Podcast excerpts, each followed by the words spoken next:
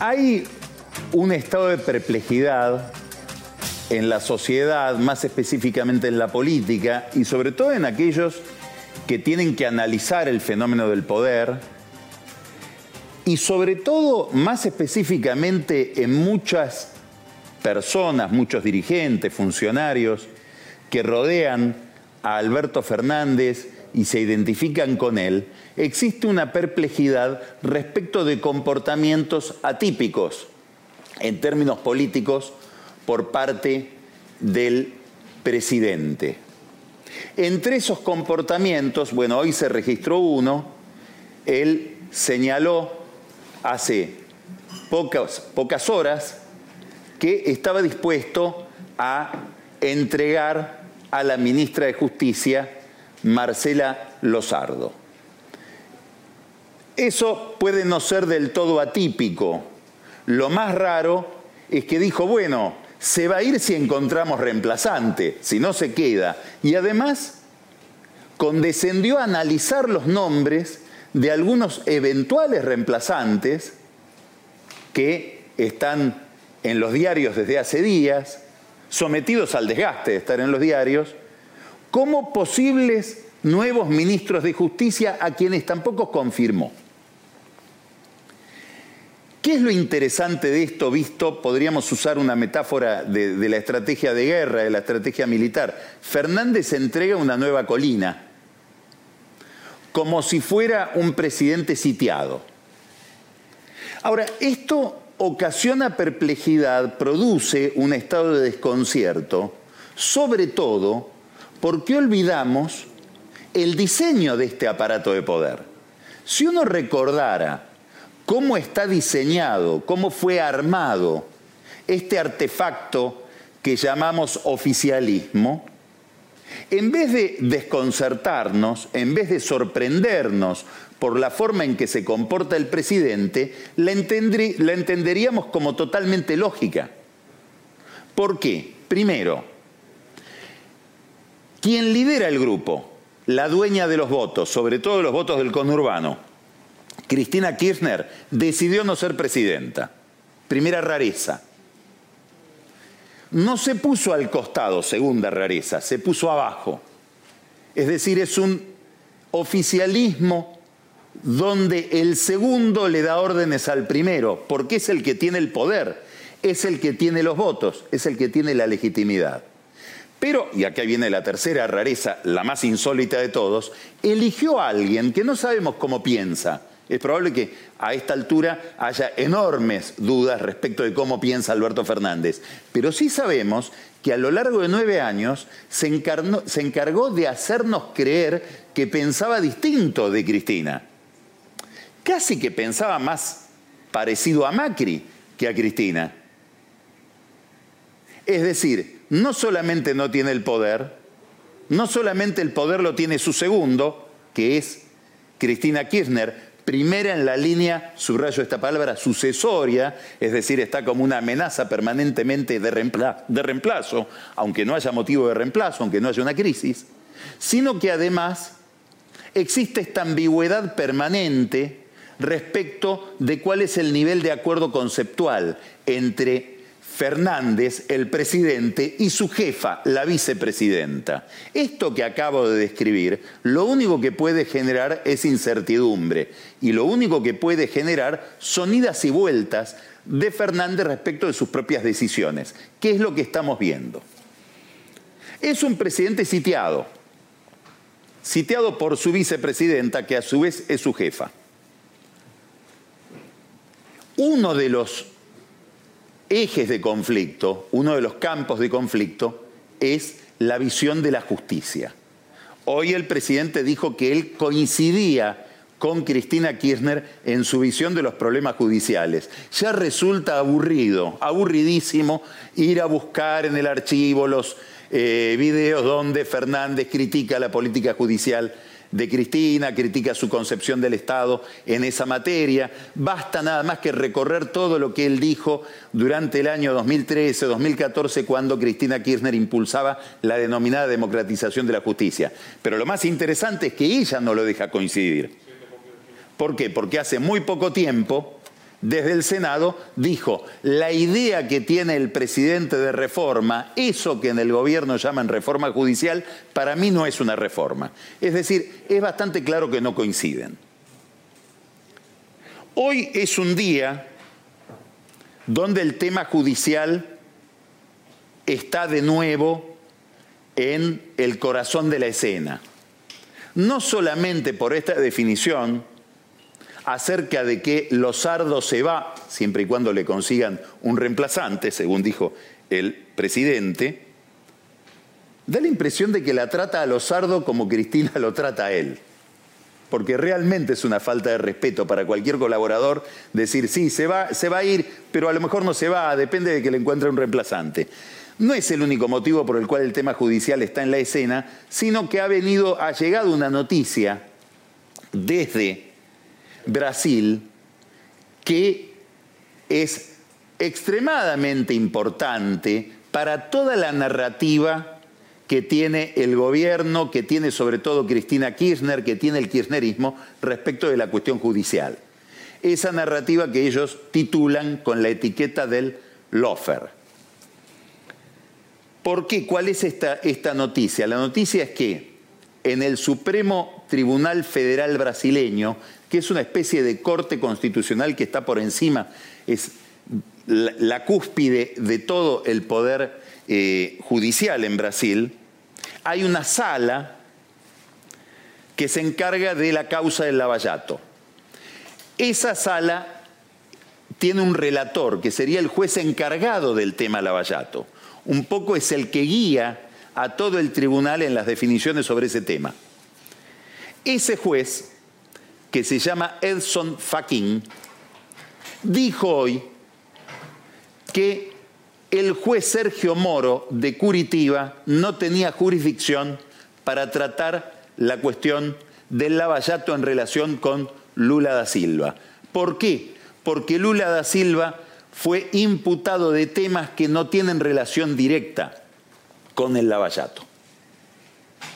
¿Esto qué quiere? Bueno, fue un terremoto esto en, en Brasil, porque como ustedes saben, probablemente mucho más que acá, hay una impugnación por parte de la izquierda, por, por, parte del PT, a todo el proceso contra Lula, con el argumento de que ese proceso tuvo como finalidad excluirlo a Lula de la competencia electoral para que gane Bolsonaro.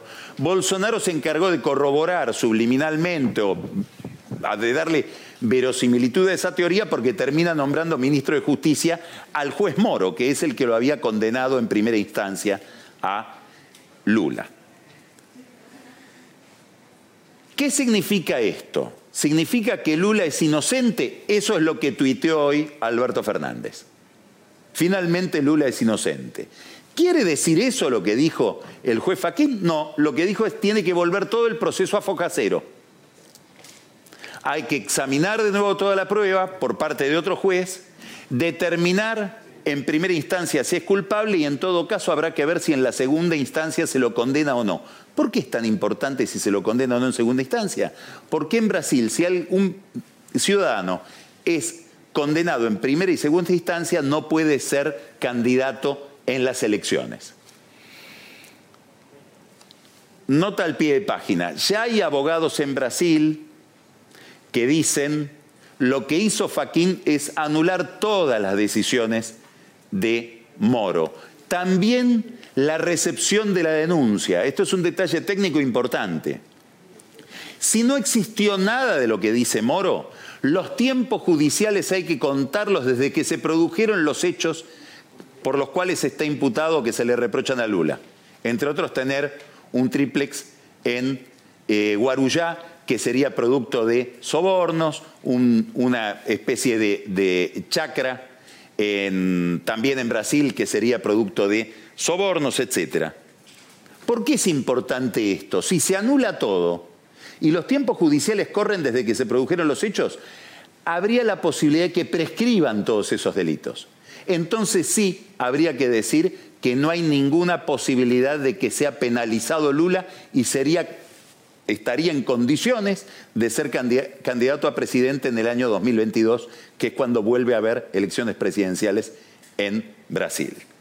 Por supuesto que todo este enredo procesal que acabo de contar aquí se sintetiza por parte del kirchnerismo como Lula es inocente, de nuevo las pruebas de que en América Latina tanto en el caso de Brasil como en el caso de Rafael Correa en Ecuador, de Evo Morales en Bolivia y eminentemente en la Argentina con Cristina Kirchner, lo que ha habido es una persecución de los medios, la derecha, los Estados Unidos, el sistema financiero, los empresarios, etcétera, para culpar a aquellos que eran inocentes. Es decir, una persecución estrictamente política.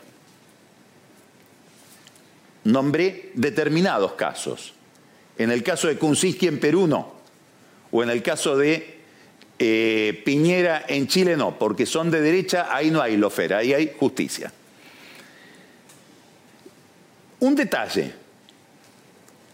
Bolsonaro piensa visitar Buenos Aires el próximo 26, en días, para conmemorar los 30 años de la firma del Tratado Europreto que termina de consolidar la creación del Mercosur.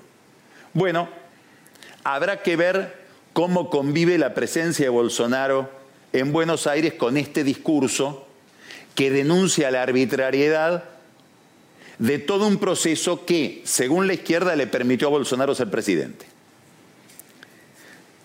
Otro comentario al pasar. Bolsonaro tal vez esté contento de lo que está pasando con Lula. ¿Por qué?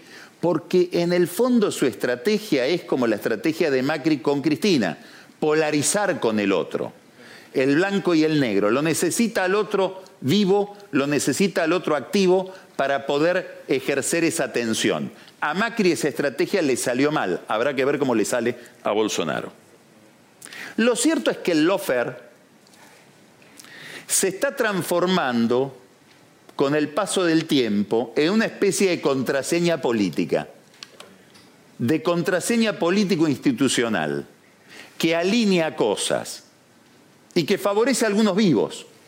Por ejemplo, publicó Hernán Capielo en La Nación un dato muy interesante, que es que en un concurso judicial del Consejo de la Magistratura, para elegir un juez penal criminal, en el temario del examen que les toman está el tema del lofer. No hay ninguna figura jurídica en el derecho penal que se llame lofer. En todo caso son cuestiones de teoría jurídica, de teoría del derecho. La verdad es que hay alguien en el jurado, se presume que dos miembros del jurado podrían ser, que son los ligados a esa materia, al tema penal criminal, el doctor Falcone o el doctor Minata, hay quienes miran más a Minata, introdujeron ese tema. ¿Para qué? Seguramente por una convicción ideológica y para hacer algún guiño de oficialismo.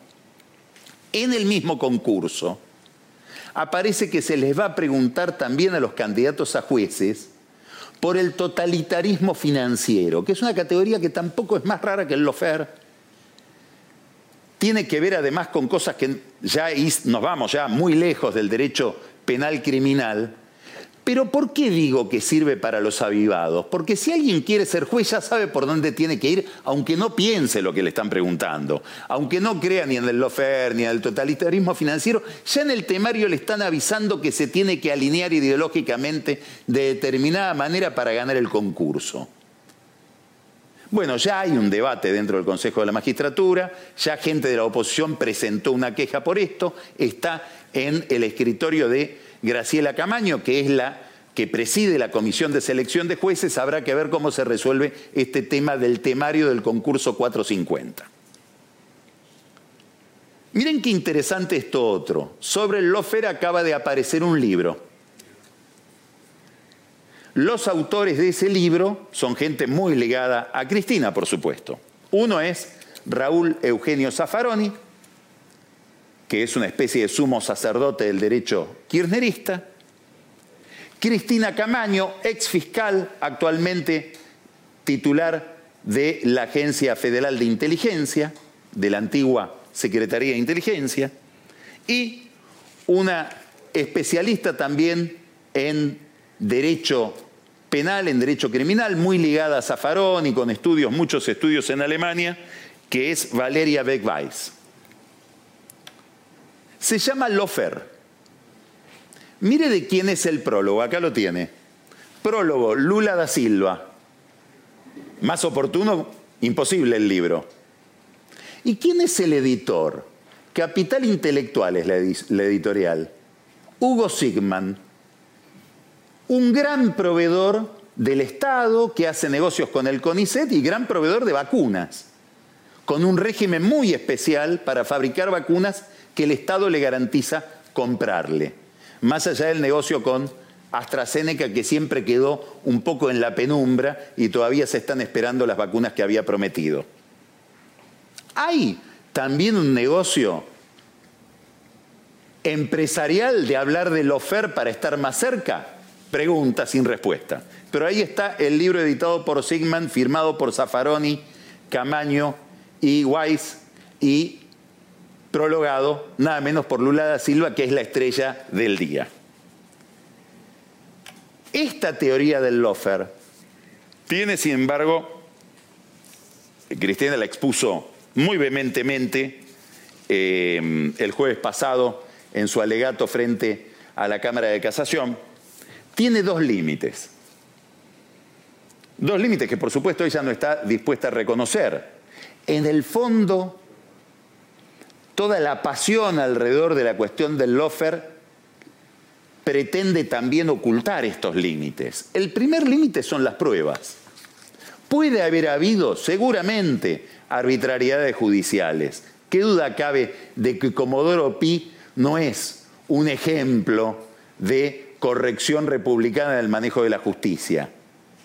Ahora, esas incorrecciones, esas arbitrariedades, se corrigen en distintas instancias. El propio Horacio Berbitsky, que comulga con el gobierno, escribió en su momento que era inaplicable esta doctrina en Lofer, por ejemplo, al caso Vudú, porque hay 25 jueces, fiscales, camaristas que intervienen en un caso judicial cuando ese caso avanza a lo largo de todo el proceso. Ahora, el límite a la teoría no es ese solamente, hay dos límites más. El primero, las pruebas. Está bien, todo fue Lofer todo fue una gran conspiración de los medios de comunicación, los empresarios, el sector financiero, los Estados Unidos. Ahora, cada secretario de Néstor Kirchner juntó 70 millones de dólares. Lofer. José López apareció con 9 millones de dólares y una ametralladora en un convento a las 3 de la mañana. Lofer. Hay infinidad de funcionarios y empresarios que en la causa de los cuadernos confiesan, reconocen que las anotaciones de Centeno son verdaderas. Una causa donde hay, puede haber varias arbitrariedades, pero hay una tonelada de pruebas.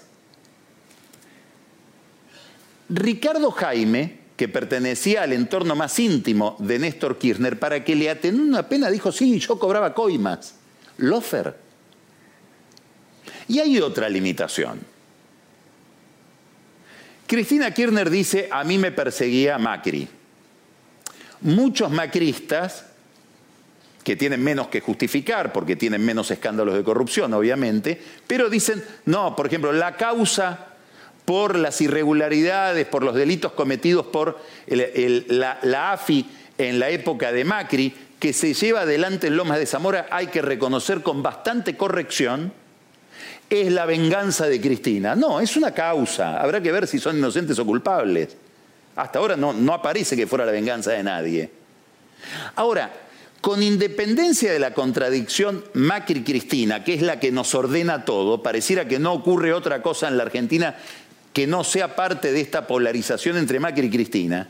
Si uno mira bien y acepta por un minuto que hubo lofer, bueno, si hay alguien que perseguía a Cristina en la política, llamaba, en la justicia se llamaba Sergio Massa.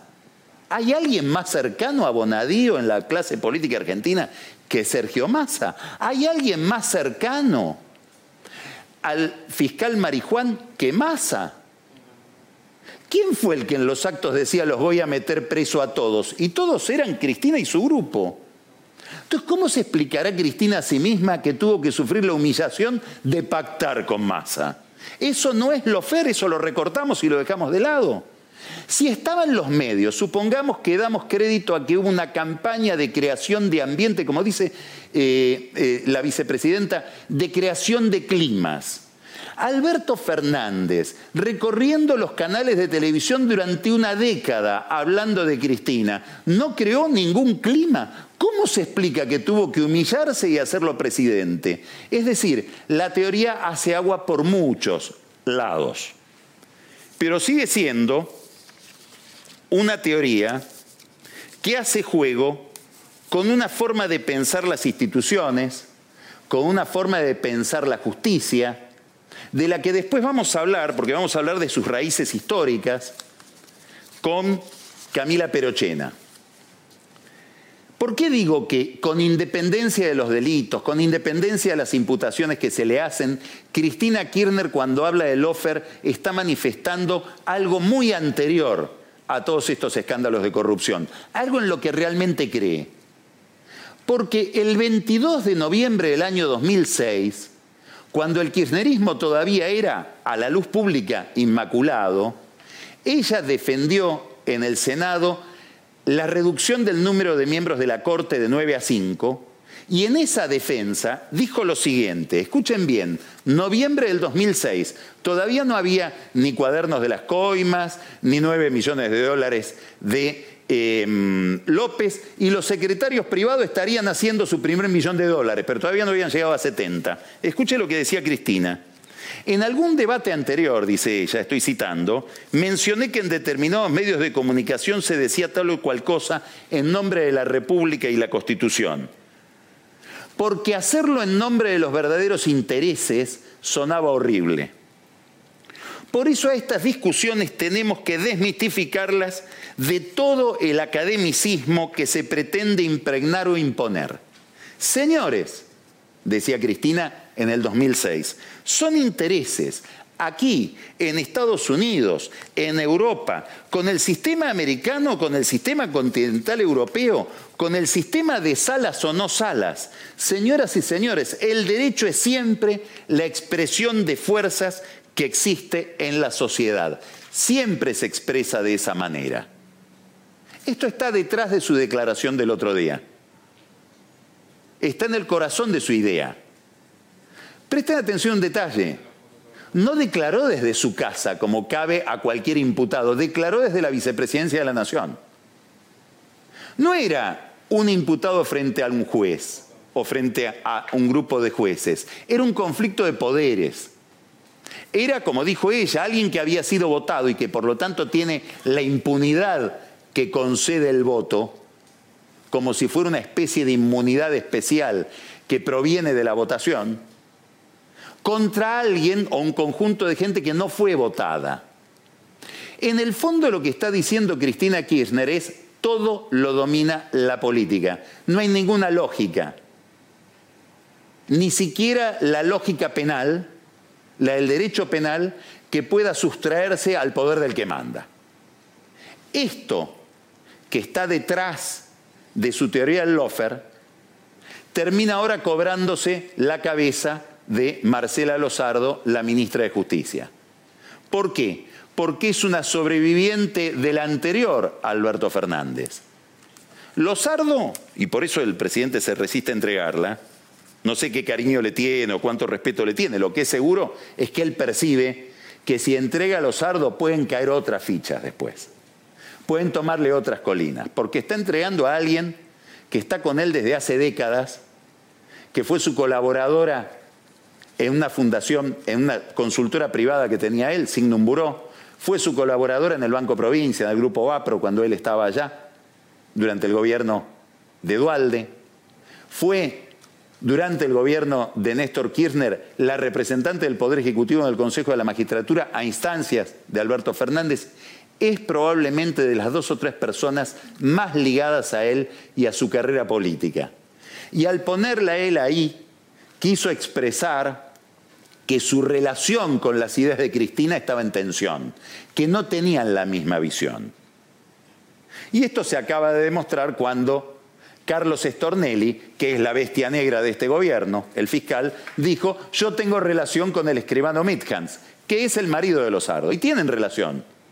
Porque ambos son amigos de Daniel Angelici. Ambos están relacionados al mundo del fútbol, que está muy cruzado con la justicia. Lozardo era un puente con Comodoro Pi, con ese Comodoro Pi que conocemos, que no es virtuoso, que ahora el kirchnerismo quiere dinamitar. Le sugieren distintos nombres, aparece el nombre de Martín Soria, no es un kirchnerista, se hizo kirchnerista, es el hermano y antecesor del actual intendenta de General Roca en Río Negro, María Emilia Soria, que cuando se trató el desafuero de Julio Devido, bajó al recinto y votó a favor del desafuero de Devido. Es decir, que el kirchnerismo de Soria es un kirchnerismo con antecedentes por lo menos discutibles. Probablemente Soria figure entre los nombres de los candidatos, figura también un masista, lo cual ya sería, por todo lo que comentamos recién sobre Massa y el Lofer, bastante paradójico que Massa termine estando eh, dominando el Ministerio de Justicia. Pero en el caso de Soria daría la impresión de que su nombre es un tapón para que no vaya el candidato natural, que sería Juan Martín Mena, el hombre del kirchnerismo dentro del Ministerio de Justicia, el segundo de Lozardo.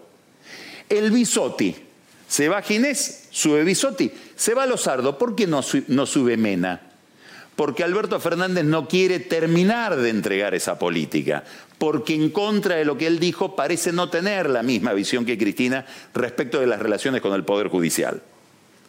Por supuesto que detrás de la embestida contra Lozardo, hay un tiro por delevación a otra mujer, a Elena Hayton de Nolasco, que es la madrina, la maestra de Lozardo, su principal amiga, y que es una jueza que llegó a la corte propuesta por Alberto Fernández cuando Alberto Fernández era jefe de gabinete de Néstor Kirchner. En los dos discursos, tanto en el de Alberto Fernández de la semana pasada frente al Congreso y en el alegato de Cristina frente a la Cámara de Casación, se habló de Elena Hayton y de la urgencia por qué renuncie, porque tiene más de 75 años de edad y está protegida por un pronunciamiento del fuero contencioso administrativo. Hayton está demolida emocionalmente por ese ataque, no lo esperaba sobre todo de Alberto Fernández, pero resiste. Es jueza de la Corte, tiene otro nivel de poder y de autonomía, no es Lozardo. Todo es regido por la política. Esta es la idea que está detrás del lofer. También es la idea que está detrás de la economía. Esta es la segunda colina que vemos que Fernández entrega. ¿Cuál es la del acuerdo con el Fondo Monetario Internacional? Fernández, desde el primer día que llega al gobierno, desde la campaña electoral, se prometió y prometió que una de las estrategias del gobierno, y para eso estaba Guzmán, era resolver el problema de la deuda. Primero de la deuda con el sector privado y después de la deuda con el Fondo Monetario Internacional. Eso iba a llevar a un acuerdo con el fondo que se iba a cerrar, primero dijeron en febrero, después cuando el dólar se disparó se dieron cuenta de que ese acuerdo con el fondo le iba a dar una credibilidad de la que carecían y dijeron en diciembre. Ahora están hablando de mayo. Es muy difícil que haya un acuerdo de aquí a mayo y por lo tanto es muy difícil que haya un acuerdo antes de las elecciones. El acuerdo con el fondo está agonizando severamente, lo más probable es que pase para después de las elecciones. Hay una clave acá también en lo que va señalando Cristina en sus discursos. Cada vez que nombra a Kisilov, viene después una afirmación. Él es probablemente el único ministro de Economía que logró ganar unas elecciones en la provincia de Buenos Aires como gobernador. Es una falta de respeto, de memoria hacia el abuelo de Santiago Cafiero, Antonio Cafiero, que fue ministro de Economía y fue gobernador de la provincia de Buenos Aires. Pero es cierto que no es sucesivo, no es contigua la relación entre el Ministerio de Economía y el triunfo de Cafiero en la provincia de Buenos Aires. Pasaron en el medio cantidad de años. Fue ministro de Economía en el 75 y gobernador en el 87. Lo que quiere decir Cristina es otra cosa. Es la política de Kisilov fue convalidada en las urnas. Por lo tanto, igual que el lofer, es la correcta. Si la gente la votó, técnicamente es correcta. No puede haber una verdad minoritaria. El que determina cuándo algo es verdadero es la mayoría, es el pueblo, aunque sean verdades técnicas. Bueno, ¿a quién le está hablando? A Guzmán. Le está hablando a Fernández. Lo dijo en La Plata en diciembre. Si estamos acá y ganamos no es solamente por la unidad, es por la política económica de Kisilov es decir, es por mi política económica, uno de cuyos ejes fue el enfrentamiento con el sistema financiero internacional. Y otro de cuyos ejes era una determinada política tarifaria. Acá el tema tarifario es un tema que está en el corazón de la política. A mí me gustaría mostrarle este cuadro que le va a abrir los ojos a usted como me, me, los abrió a mí respecto de cómo un político piensa las tarifas de los servicios públicos. Mire Mire este cuadro, ¿de qué se trata esto? Esto es la participación de la boleta de la luz y el gas en el sueldo de un empleado formal. Estamos acá en el año 2003. Néstor Kirchner. Mire cuánto es la cómo fue bajando la participación, el peso que tiene el pago de los servicios públicos en los ingresos de un trabajador. Empieza en aproximadamente en 3,6, termina en 0,3. Esto es el kirchnerismo. ¿Demagogia energética? Sí. ¿La idea es que nos regalen lo que sale caro en cualquier lugar del mundo? Sí. Esto es Macri, de 0,3 a 4,3. De esto le hablaba Macri Elisa Carrió. De esto le hablaba Macri Alfredo Cornejo. Si vos seguís subiendo las tarifas, perdemos las elecciones. Y hoy en muchos lugares del kirchnerismo piensan, perdimos por esto. Y en las encuestas, ¿qué dicen los votantes? Y Macri fue un ajuste insoportable, ¿por qué? ¿Por la política monetaria? No. ¿Por la política cambiaria? No. ¿Por la política fiscal? No. Por las tarifas, que en el fondo es la política fiscal. ¿Por qué? Porque este aumento de tarifas significa quita de subsidios. Llega Cristina, mire, llega, perdón, sí, Cristina, 4,3 a 2,6. Esto es lo que está pasando hoy. Y los, los kirchneristas de Cristina dicen, y todavía miren todo lo que nos falta. Esta es la esto y esto es la pelea con Guzmán. Guzmán a qué se compromete? Se compromete a reducir el déficit. ¿Por qué? Porque para reducir el porque ese déficit no solo es muy abultado, sino que no hay forma de financiarlo, salvo con emisión que genera inflación. Produce atraso cambiario y finalmente una fuga hacia el dólar que termina en un colapso. Esa es la idea central de Guzmán y es su conversación muy amable con el Fondo Monetario Internacional. Del lado de Cristina y de los funcionarios energéticos de Cristina, a cuya cabeza está Darío Martínez, el secretario de Energía, le dicen, mira, con esa idea perdemos las elecciones. Nosotros, hoy el Estado se hace cargo del 60% del costo de la energía, sobre todo del gas. Lo pagamos todos con nuestros impuestos. ¿Qué pretende Guzmán? ¿Qué es lo que dice el presupuesto? Que para cumplir con los números del presupuesto habría que bajar del 60% de subsidios al 35%. El Estado solo estaría en condiciones de hacerse cargo del 35% del el costo energético. Es decir, habría que según el cuadro que vimos recién, reducir los subsidios o subir el peso de las tarifas en el bolsillo del trabajador. ¿Cuánto? Bueno, en verano 27% más o menos. En invierno, que se consume más gas, más energía, 35% sería el aumento de la boleta. Le dicen que no. Le dicen que no. ¿Y por qué le dicen que no? Porque el kirchnerismo está entusiasmado con más ingresos que vienen de la soja vía retenciones, Guzmán va a recaudar aproximadamente entre 200 mil y 300 mil millones de pesos más por soja y por el impuesto a la riqueza, donde finalmente van a recaudar lo máximo que se pensaba, gracias a una gran campaña que atemoriza a la gente, inclusive con penas de prisión si uno no paga el impuesto a la riqueza.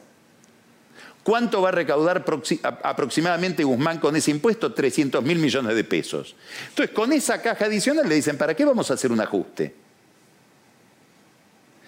Entonces, ¿Cuál es la estrategia, Fernández? La estrategia es suspender el acuerdo con el fondo, porque el propio Alberto Fernández, en las reuniones con los funcionarios de Cristina, cuando se plantea esta polémica, en vez de defender a su ministro, lo mira y le dice, tienen razón ellos. Además, asumimos un compromiso de campaña que era no aumentar el precio de las tarifas. Quiere decir que probablemente no haya acuerdo con el fondo hasta después de las elecciones, la Argentina vaya a un default en mayo con el Club de París, que es ir a un default con los accionistas del fondo, son los mismos países, y después haya que ir a una renegociación de todo después de las elecciones. Si es que en ese momento la realidad económica recomienda a la política ir a un acuerdo, es decir, según se pierdan o no votos con ese acuerdo con el fondo. Quiere decir que no hay que entregar solamente a Lozardo, también se entregó una política importante, que es la política de normalización de la deuda y de acuerdo con ese organismo internacional. Ahora daría la impresión de que se subió un, tono en esta, en esta estrategia y ya hay como cierta tensión con el fondo. Se acusa al, al gobierno anterior de haber arreglado con el fondo y en el fondo valga la redundancia, también es un reproche a los funcionarios del organismo, y apareció una nota en Clarín este fin de semana muy interesante, vamos a llevar a Naciones Unidas el conflicto con el Fondo Monetario Internacional, igual que llevamos lo de los holdouts, con la diferencia de que lo del fondo son países. Hay que ver cómo cae en Naciones Unidas que se discuta algo que hicieron los países, no los fondos buitres, con la Argentina hay una novedad adicional muy favorable para la posición del gobierno. No solamente es la mayor recaudación, sino algo de lo que hablamos en el último programa. Hay una propuesta de capitalizar al Fondo Monetario Internacional. Eso significaría que se le asignarían a los países un monto importante de la moneda del fondo. Es una moneda rara, es una moneda de ese organismo. Se llama Derechos Especiales de Giro el gobierno de Trump no quería esta capitalización, el gobierno de Biden sí. La secretaria del Tesoro la acaba de respaldar en una reunión del G20 del 25 de febrero. Eso le permitiría a la Argentina devolverle al fondo lo que le debe al fondo con esta moneda del fondo. Y en Washington algunos miembros del fondo, algunos técnicos que pertenecen al fondo dicen sería posible. Con lo cual la pelea la gana Cristina como siempre. Tercera amenaza sobre Fernández, la pandemia. Hay, sigue habiendo noticias, hoy lo vamos a hablar detenidamente con Pancho Olivera y con Daniel Vilota, muchas arbitrariedades en la vacunación y aparece este conflicto enorme en Formosa de un gobierno, el de Infran, que está abrazado a números muy exitosos frente a la pandemia. Es la provincia, es el distrito que menos casos ha tenido, menos casos y menos muertes, por lo tanto. Tiene un sistema de salud bastante aceptable para lo que son las provincias del norte. Claro, pero no pensó que es imposible abrir la economía y volver a cerrarla. Y le estalló la clase media, que para la cabeza de Infran es el enemigo. ¿Esto por qué es importante? Porque pone a la luz, trae al centro de la consideración pública cómo se mueven los liderazgos caudillescos del norte, que tienen muy poco que ver con el discurso progre que tiene o que le gusta tener a un profesor de derecho de la UBA que es Fernández. Hoy lo tuvo que traer a Infran a una reunión de pocos gobernadores. Horacio Rodríguez Larreta, que no se enoja nunca, dijo, hasta aquí llegó mi amor, no voy, no me puedo sacar una foto con Infran. Bueno, si hay algún interés, si le queda algún interés a Fernández de seducir a la clase media, Infran se lo está complicando. Es importante, ¿por qué? Porque es uno de los grandes aliados de Cristina Kirchner en el Senado, junto con Zamora, junto con Berna, el caudillo peronista de La Pampa, y es el presidente del Congreso del Peronismo. Problema para Fernández lo que está pasando en Formosa. ¿Por qué? Por algo que sugirió Marcos Buscalia el lunes pasado. Y si él también, por el avance de la pandemia, tiene que volver a cerrar la economía, ¿no le pasará lo que le pasa a Infran? Hay que mirar de nuevo Brasil. Ahora no por Lula, sino por el estallido de la pandemia que en lugares como San Pablo, por ejemplo, ya desbordó el sistema de salud.